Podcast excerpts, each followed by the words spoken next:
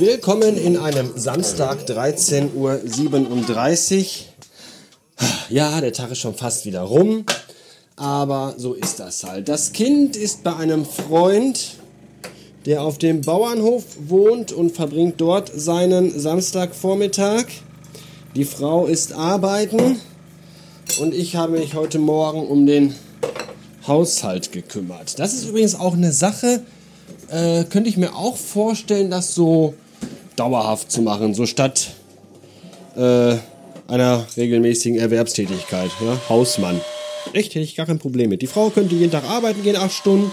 Weiß ich nicht, in einer Fischfabrik oder Hallenbad putzen oder so. Bringt aber dann bitte vier Mille mit nach Hause jeden Monat. Und ich bleibe einfach zu Hause und mache die Hausarbeit, bringe das Kind zur Schule, räume auf und putze. Nur Essen kochen, da habe ich halt keinen Bock drauf. Also das irgendwie die Frau müsste halt dann wirklich so viel Geld verdienen, dass wir uns jeden Tag Essen bestellen könnten. Oder einen Koch einstellen. Aber Kochen ist einfach, ich hasse Kochen wie die Pest. Das ist das Einzige. Klo putzen, Fenster putzen habe ich überhaupt gar keine Schmerzen mit, aber geh mir weg mit Scheiß Kochen. So, jetzt gibt's einen Kaffee und endlich mal was auf die Zähne, denn ich habe auch so ein bisschen Hunger mittlerweile. Aus eben genanntem Grund gibt's natürlich was Fertiges. Die Frau war heute Morgen, bevor sie arbeiten, gung noch schnell beim Bäcker um die Ecke und hat einen Stutenkerl mitgebracht. So heißen die bei uns hier im Ruhrgebiet Stutenkerl. Man nennt sie anderorts in fernen Landen nennt man sie auch äh, Weckmann. Ich weiß nicht, wo der Name Weckmann herkommt. Vielleicht, weil irgendwann mal irgendwo jemand in einem Bäckerladen einen Stutenkerl kaufen wollte und der Verkäufer sagte, tut mir leid, die sind alle weg, Mann. Ja, ich dachte mal, Weckmann wäre halt der Mitarbeiter im Hotel, der morgens an der Tür klopft und sagt, Hallo, Sie wollten aufstehen um 8 Uhr. Das, das, das dachte ich, ist ja aber egal. Ich esse den jetzt und wenn ich damit fertig bin, erzähle ich euch mal ganz kurz, äh, wie es gestern war, als ich Cyberpunk 2077 gespielt habe. Bis später. Lauschen Sie dem Kaffee, wie er durch die Maschine gepresst in der Tasse ankommt.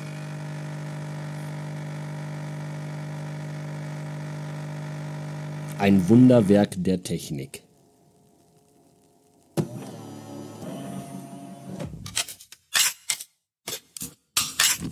So. Jetzt holen wir erstmal schnell das Kind vom Spielen ab, sammeln dann die Frau bei der Arbeit ein und dann fahren wir alle gemeinsam vorweihnachtlich in feinster Tradition und wunderbarer Stimmung zur Baumschule, um uns dort unseren diesjährigen Tannenbaum zu jagen und ihn selber umzusägen. Ist immer ein großer Spaß für alle Beteiligten. Vor allem für mich, weil ich das Ding zersägen und schleppen muss. Aber so ist das halt. So, und jetzt wollte ich mal gucken. Ich habe ja gestern schon, oder vorgestern, jedenfalls in der letzten Folge, äh, mit dem, oh mir fällt gerade ein, ich habe vergessen, die leeren Sprudelkisten aus dem Kofferraum zu nehmen. Ah, hoffentlich passt der Tannenbaum trotzdem rein. Jedenfalls, äh, mache ich jetzt mal was, was ich früher sehr oft gemacht habe. Und zwar stecke ich das Aufnahmegerät in die Sonnenblende. Das habe ich früher tatsächlich sehr häufig gemacht, bis ich irgendwann mal ein Auto hatte. Ich weiß nicht mehr, welches es war. Äh, wo die schon bei der kleinsten Erschütterung äh, die Sonnenblende so geklappert hat, dass das Aufnahmemaschinchen rausgefallen ist. Da mein jetziges aber so klein und unscheinbar ist, habe ich mal die Hoffnung, dass es einfach mal stecken bleibt. Ich schulde euch noch ganz kurz ein, zwei, drei Sätze zu Cyberpunk 2077. Ich habe gestern ein wenig gespielt, nicht viel, eineinhalb Stunden ungefähr. Davon habe ich eine halbe Stunde gebraucht, um einen Charakter zu erstellen und eine halbe Stunde in diesem Trainingsprogramm, wo ich schießen, kämpfen, schleichen und das alles lerne. Und da auch schon gemerkt habe, was mein Problem mit dem Spiel ist. Es ist nicht das Spiel, sondern es sind meine eigenen Defizite solche Spiele zu spielen. Ja, ich habe echt ein Problem mit dieser Ego-Perspektive, diese First-Person-Scheiße. Und ich habe ein Problem mit dem Zielen, indem ich dafür nämlich die Joy-Cons benutzen muss. Das finde ich unglaublich schwierig, damit präzise zu zielen. Ich habe beim Spielen von Zelda Breath of the Wild auf der Switch immer diese, diese Gyro-Neigungssteuerung aktiviert gehabt. Und wenn du dann Pfeil und Bogen benutzt und mit dem Bewegen des Joy-Cons äh, des Joypads da irgendwie das zielen kannst, dann ist das so viel angenehmer und du hast das so schnell drauf. Und jetzt diese ganze Kacke wieder mit den Knöpfen, das ist so behindert. Und das äh, frustet mich sehr. Das ist auch der Grund, warum ich bei Battlefront nicht weiterkam, weil ich einfach 400 Mal auf irgendjemanden schieße und den ich ein verficktes Mal treffe und das kotzt mich an.